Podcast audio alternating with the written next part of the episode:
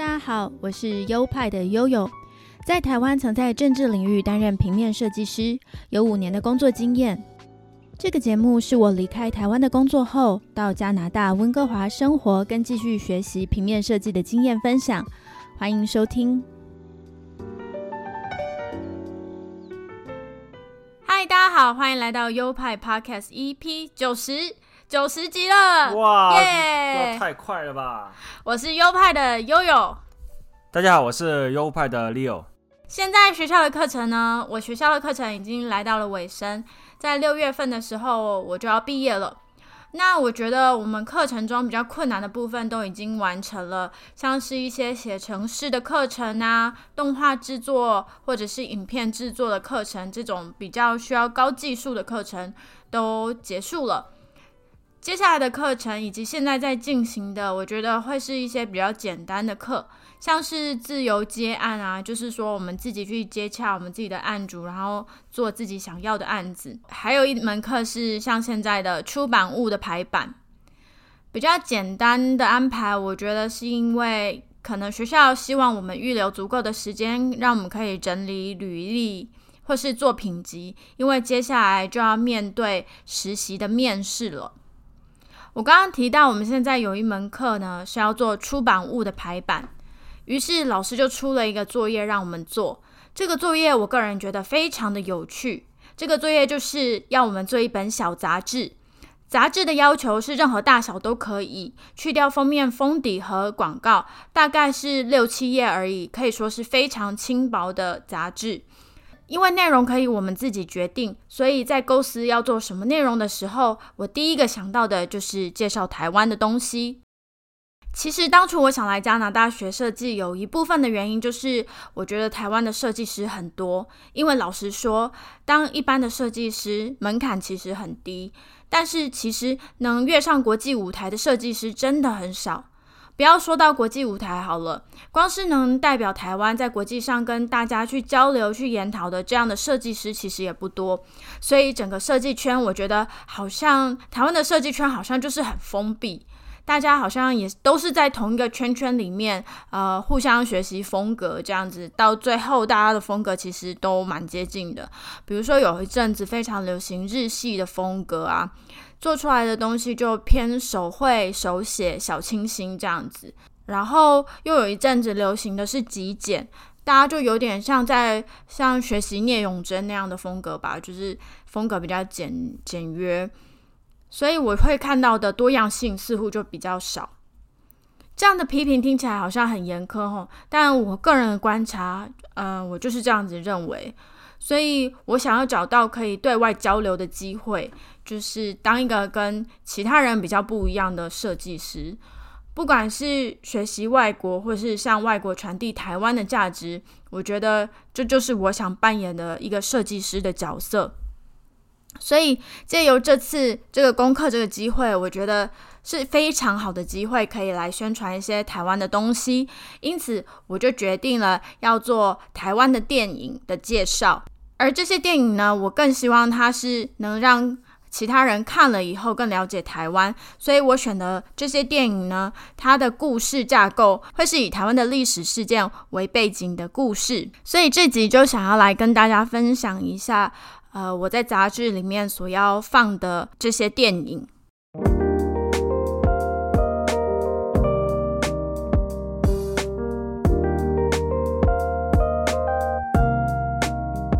是我总共介绍了六部电影，那这六部我大部分都有看过，就只有一部没有看过，但是也都有耳闻，也都大概知道在演一些什么。前一阵子不是二二八吗？然后复刻版的四 K 版本的《悲情城市》在上映，那时候我就遭好多朋友都有到电影院去看，而且得到的口碑也非常好，大家都一致觉得哦看了很感动，所以我身边就很多人在推这部电影。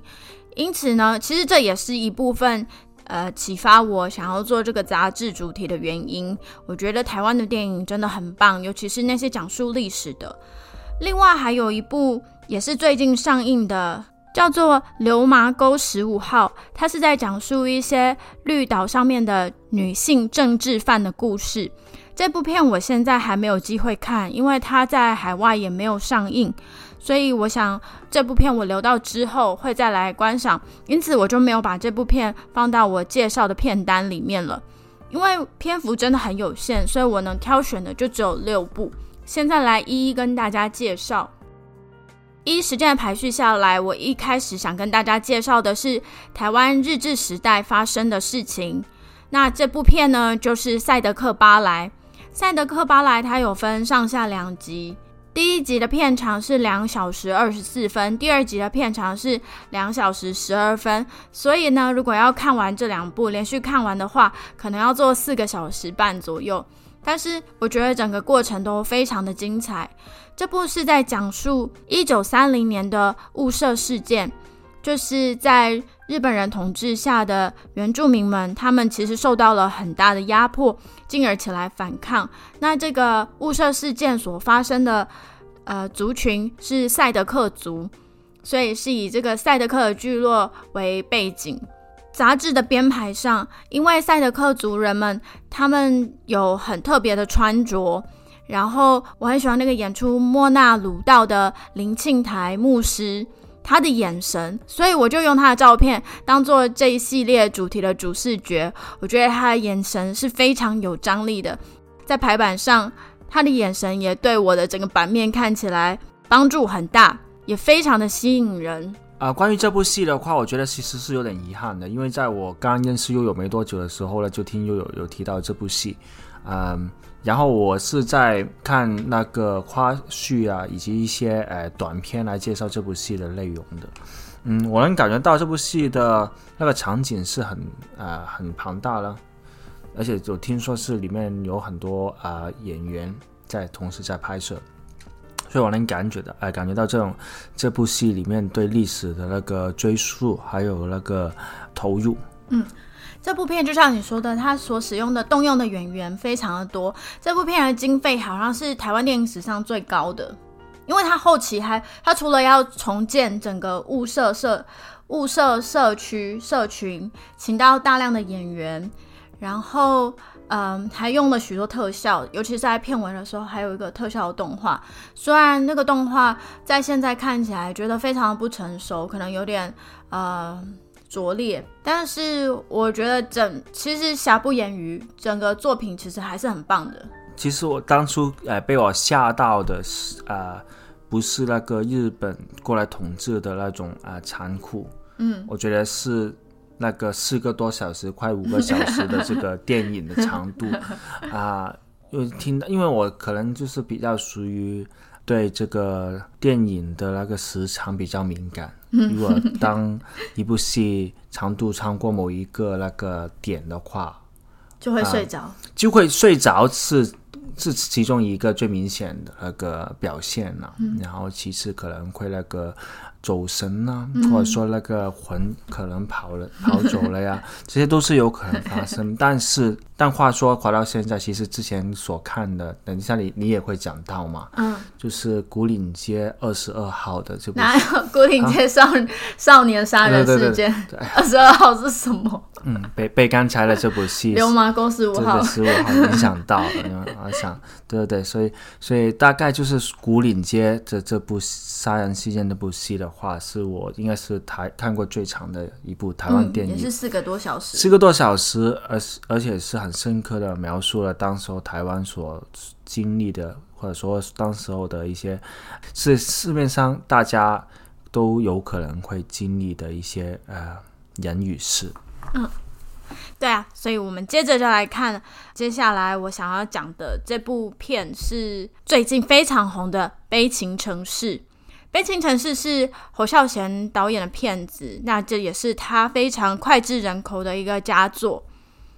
《悲情城市》它的背景就是在一九四七年的二二八事件，这个事件我就不多说。我觉得台湾人从小被教育的应该很多，但这部片呢，它就是借由一个家族在这个时代背景下所遭遇的各种事情。他的演员就是呃，像是有已经过世的。布袋戏国宝演员李天禄老师，然后有像陈松勇，然后有梁朝伟，巨星梁朝伟，还有呃高洁，哦，这看这几个影帝飙戏，真的是都觉得非常的过瘾，而且我觉得他的整个剧情也是写的非常棒，里面客串的一些人，像是吴念真啊，我超喜欢看吴念真的表演，呃，他他表演就是非常的生活化，非常的自然，然后能表现非常台湾味的那种很本土到地的感觉。嗯，我同意。嗯。陈松勇也是哦，我觉得陈松勇的演戏真的超好笑的。其实有很多场戏，陈松勇在里面都是没有台词的，他们全部在那里即兴发挥。他讲一些嗯一些乐色话，或者是用台语讲一些非常家常的闲聊。他啦，还有像李天禄老师在里面的话，都是非常即兴发挥的。然后你就会觉得哇，他们的默契真的是，因为他们饰演父子嘛，然后在里面就觉得，哎，好像真的是父子一样，那般的自然。然后还有就是我有看到一些报道，就说那时候其实是为了票房的考量，因此从香港请来了巨星梁朝伟，就是希望他能带动这个票房。但是因为他不会讲台语。甚至他那时候国语也讲的不是很标准，所以就干脆把它写成了一个聋哑人士，所以他在里面不需要讲话。但这对他来讲也是一个很困难的挑战，因为聋哑人士他也没有实际接触过，所以他还去想说要怎么表演啊。在那个时候，他不用学手语，因为。呃，其实，在早期的台湾，手语还没有那么流行普及，所以聋哑人士其实对外沟通就是只能靠呃书写，也就是我们在电影里面看到的方式。我非常喜欢这部电影的一切，就是包括它的美术的陈设，可以让我们看到那个时代。啊，那时代我们都还没出生，然后甚至连我们的爸爸妈妈们都还没有出生，就是我们差不多是爷爷奶奶、阿公阿妈那一代年轻的时候的那个样子。日本人刚走，然后由国民军来接收台湾的那个样子，在场景里面就是可以看到很多日本人留下来的痕迹，然后还有在剧中还融合了很多台湾人非常传统的一些仪式。比如说，像他们结婚的时候，有一些仪式其实就是很东方，但是又融合了西方，因为他们就穿着西服嘛，所以可以看到，呃，台湾是怎样的文化融合的一个痕迹。《悲情城市》这部片虽然很长，两个小时又三十七分，但是我真的非常非常推荐大家，这也是我心目中的爱片。呃，那其实怎么讲呢？我最近也有看这部戏嘛，我觉得也真的是。呃，被里面的内容以及当时候的那个背景所呃有蛮有那个气呃冲击的，嗯，对啊，就感觉到其实当时候呃的台湾人民应该是呃过的有一段我有一段岁月是不是那么的舒畅的，嗯，很棒的戏了，可能当时可能那时候梁朝伟可能还是出呃刚出茅庐吧，应该还那时候应该还不至于像现在的名气那么大，对，但是能感觉到他。作为呃一个其实蛮难，应该是蛮难演绎的。虽然他不用有台词，不用记台词，但是更难呢。我觉得可能他要演是一个从来没有当过的一个呃姿态的一个角色，可能是会比他就只能靠他的眼神跟肢体来表现。嗯，对我觉得更难。你刚才说到吴念真老师，我觉得他也是，我记得印象中最近看的他的一部戏是呃老二嘛。嗯。依依哦，依依了，对，怎么是老二？依依依依了，嗯，然后我觉得，哎，这部戏的话，真的是说把人的那一面描述的很细腻，嗯嗯，然后很好看。就虽然它也是一部比较长的一部电影，但这部戏我。我印象中是没有那个让我可以有休息或者说想要躺一下休息一下的那个时候，非常棒。嗯，补充说明一下，刚才 Leo 提到的那一部片就叫做《一一一二三四》的一，呃，重复两次一一。这部片是由杨德昌导演的，那吴念真在里面演了一个很重要的角色。这部片其实它的主角是一个小朋友，非常天真可爱，由他带出了一个家庭的故事。真的很值得看，我也是非常推荐。其实我真的推荐很多台湾的电影，可是因为像是我们的杂志篇幅少少的，我也不能全部都放。而且我现在挑的主题是跟历史要有关系的，所以我就只能割爱了。好了，接下来到我们的下一部电影，我推荐的是接下来这个时代呢，就是白色恐怖时代。白色恐怖时期就是一九四九年到一九九二年的这个戒严的时期，其实时间拖得很长，然后这段时间其实也给台湾的人民带来了很多的压迫以及政治上的不自由。我介绍的这一部片就是刚才 Leo 提到的古岭街少年杀人事件。整个故事着重的就是一个少年的杀人事件，而且这个是真实发生的，所以其实这个故事是由真实事件改编的。一个小少年，然后他把他暗恋的女生呃杀害了，杀死了。这新闻在那时候其实也是引起了很大的轰动。他并没有正面的去写呃当时的政治是怎么样的，但是其实你就可以从里面感受到。那种非常压迫、极度压迫的氛围，比如说像主角，其实主角就是张震演的，他那时候还是一个少年，十几岁而已，然后跟他爸爸一起参演这部片，他爸爸也是演他戏里面的爸爸。你可以从这个少年对于他爸爸的提问，感觉到社会制度的一些荒谬。而后来他爸爸呢，其实是一个循规蹈矩的好人，但是有一天莫名其妙就被警总抓走了。那这件事情在剧里面对他们整个家庭其实造成很大的伤害，虽然没有直面的去描写，但是你可以感觉到，哇，这个少年的心中可能默默的某一角崩塌了，而间接造成了之后的悲剧。这部片我也非常非常的喜欢，尤其是可以看到小时候的张震以及其他的童星，像柯一正导演的儿子柯宇伦。小时候的样子，他也有在里面参演，等等一些很厉害的小童星，看到他们表演也是觉得哇，很叹为观止，真的是很会演，更能佩服哦，为什么杨德昌可以把这些少年们、这些小孩子们带的那么好？呃，我觉得这部戏对我的那个呃心理冲击是蛮大的，因为因为在我看之前，我就听你说这部戏是其中一部啊很经典的作品。台湾电影作品，所以我就是带着一个很期待的那个态度去看这部戏。那在看这部戏的时候呢，其实它虽然篇幅是比较长，但是它里面的那些呃，无论是呃做工啊，还是那个时代背景，其实都是很呃很生动的，对我来讲。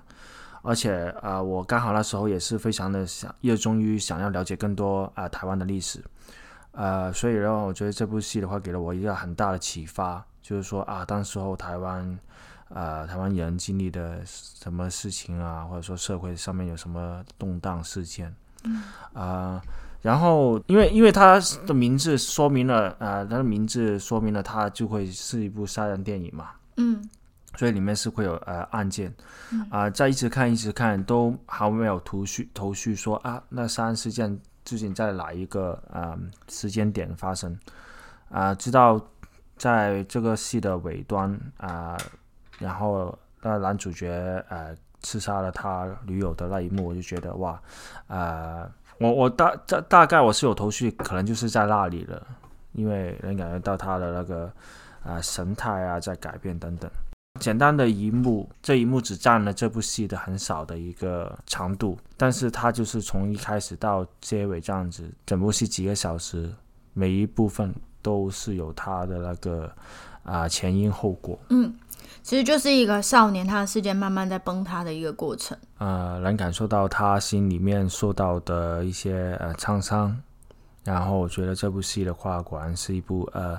值得继续再看。虽然我看的时间其实没有很久之前，嗯，但我觉得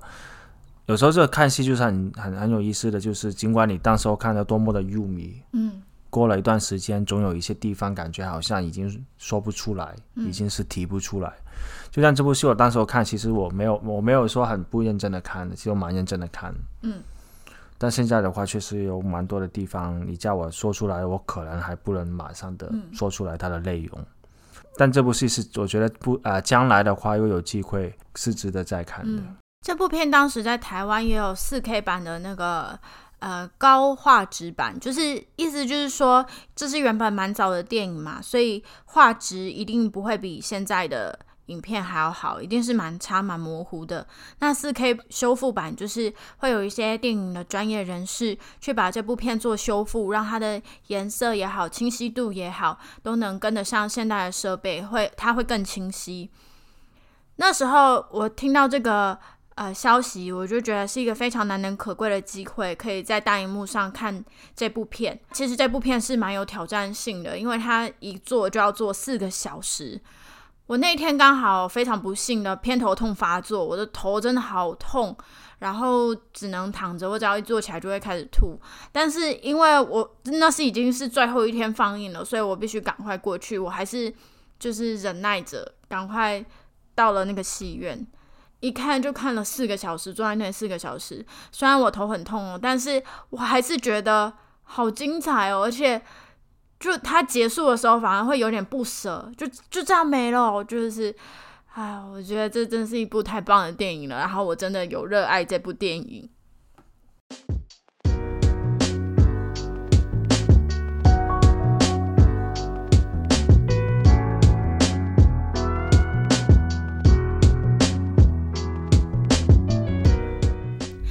部要介绍的。我们历经了日治时期，历经了二二八的时期，历经了白色恐怖。接下来呢，要介绍的是来到了一九六零年代开始的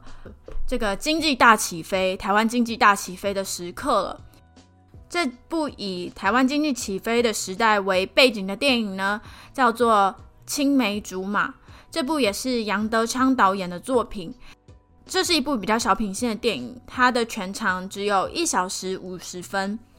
这部片很有趣，因为它的演员就是它的主角阿龙是侯孝贤导演，你就可以看到侯孝贤导演年轻时候的样子。然后搭配的女主角是歌手蔡琴哦，这是真的是很很有趣的一个搭配。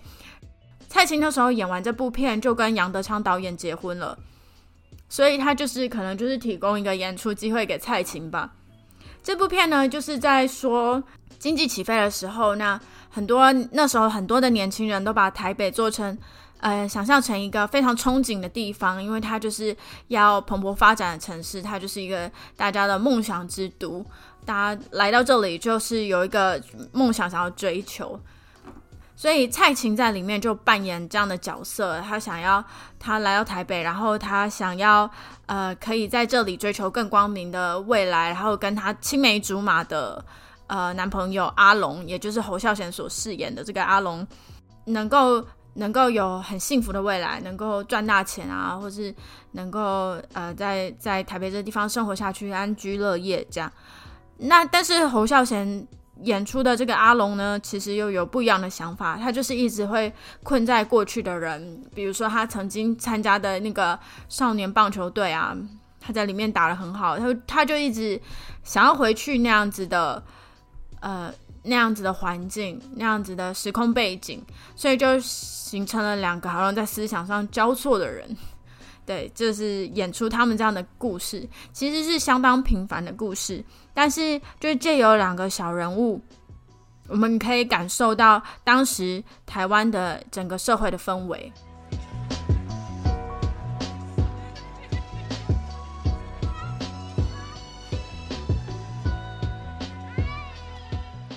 下一部我要介绍的这部片，其实我没有看过，但是我。听了好多次，然后很多人也推荐我这部片呢。它的背景就是在一九九零年代的野百合玄运事件。这部片叫做《女朋友男朋友》，它的导演是杨雅哲。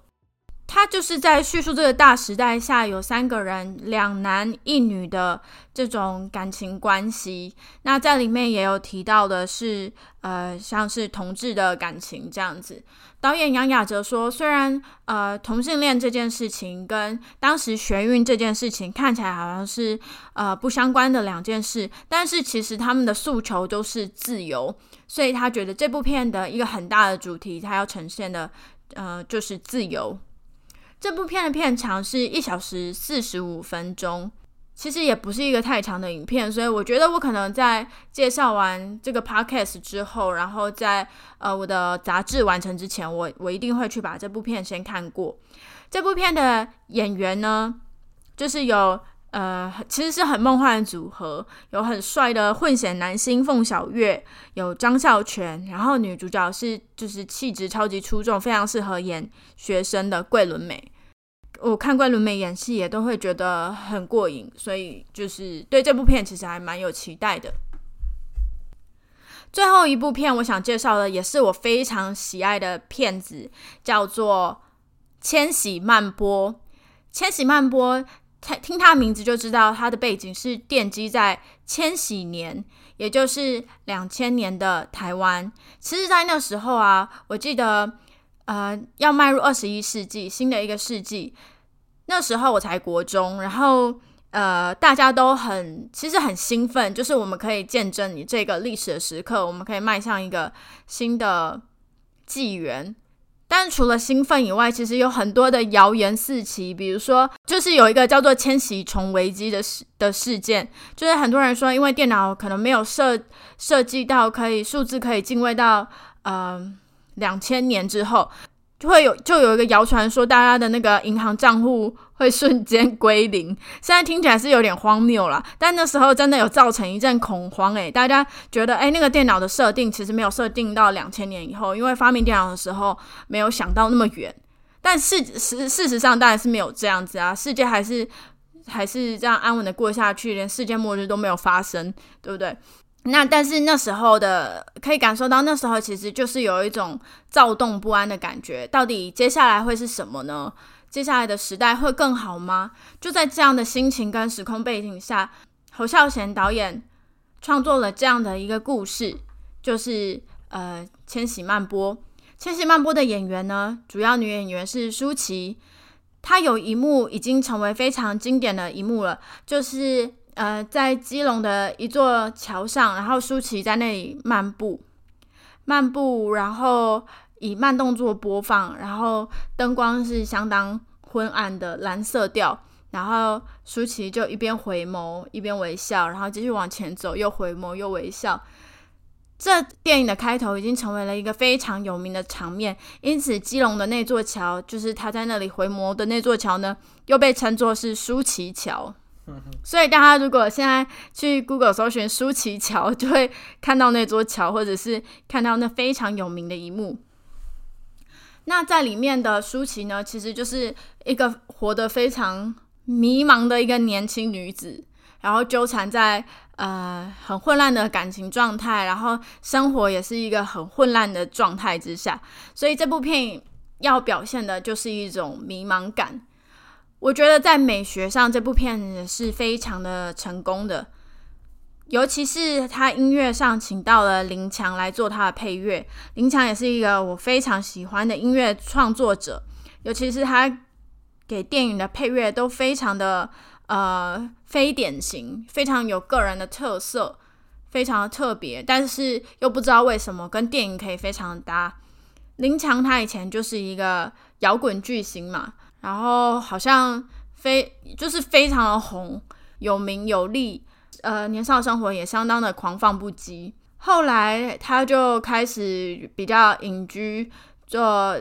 电影配乐这样的事情，然后乐风也从摇滚乐转换成做电子乐为主。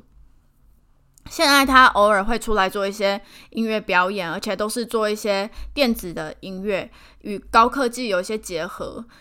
艺术性蛮高的这样子。说起舒淇桥的话，啊，我是很感慨的。首先，我肯定是没有去过了，但是因为呃上次的话，呃，你让我在 YouTube 那里看了很多呃来来自不同地方的台湾人的拍的这个影片嘛，我觉得大家都是很有创意啊，而且不少的都是蛮搞笑的。就很多人在学舒淇那个回眸，很多人到那个桥上去拍影片。对，就不管不管啊，男女老少，我觉得都是很搞笑，大家都是，对，就嗯，能感觉到大家都是有用心的去演绎了。因为毕竟我其实我有一段时间我看的台湾片还是蛮多的，就你刚才所提及到的里面的演员啊、歌手啊、啊导演啊，其实我都是呃最近都看到有他们有接触到他们的呃电影这样子，所以我觉得啊受益蛮多啊蛮良多的，因为以前的话真的好像没有认真的看过台湾的那些电影综合品，所以也不知道台湾的戏是的一个主体是怎么样。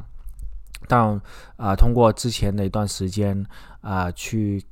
很在很短的时间里面大量的去这样去看的话，我觉得总结下来，我觉得台湾的戏其实真的是蛮有人情味的，然后拍的呃那个手法也是非常的呃真实，没有很多就是很啊浮夸，没有很多很勉强、很生硬的东西加进去，看起来就好像就是。啊，平民百姓的一些日常生活啊，啊，甚至是一些平常会发生的一些争执啊，一些嗯东西。呃，当初刚认识利欧的时候，然后他会一直很想知道台湾的很多事情，尤其是电影嘛，因为其实看电影其实蛮轻松的，所以他会一直他会一直请我推荐一些台湾的影片，所以我就给他看了很多台湾的电影。我觉得透过一个电影去。了解一个地方的文化或者是历史是一件会是比较有趣的一个做法。那我觉得自己这方面已经做的 这方面做的其实还不错，因为我自己也是爱看电影的人，所以在做这个这个主题的杂志的时候，我自己也是非常非常有热情。我觉得这将会是一个我最有感情的一个一个课堂作品。之前有韩国很有名的电影《我只是个计程车司机》，还有一部是一九八七黎明到来那一天。这两部韩国的电影其实都在台湾蛮受欢迎的。这两部电影也都是以他们的民主运动为背景所描写的故事。那时候就听到很多台湾人说：“哇，为什么韩国能拍出这样的片？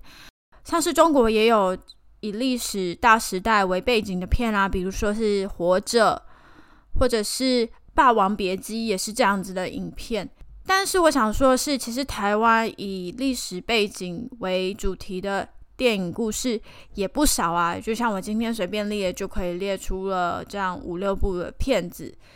其实是很值得鼓励的。我觉得台湾在资源不足的状况下，可以拍出这样的片是非常的了不起的。那如果没有看过我刚才介绍的那几部影片的，朋友们，其实非常推荐你们去看，因为其实我觉得他们的艺术成就都蛮高的，而且都是真的很精彩，真的很精彩，很值得一看，在这里推荐给大家喽。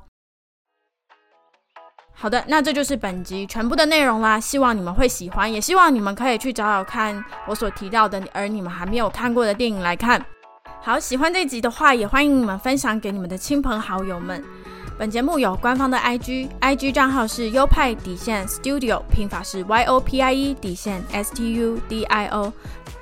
最后，本节目有赞助的机制，赞助的链接就在每集的节目说明里面。非常感谢你们收听到现在，那我们下周再见喽，拜拜！谢谢大家的支持啊，希望下一次跟大家啊带来更好的内容，拜拜。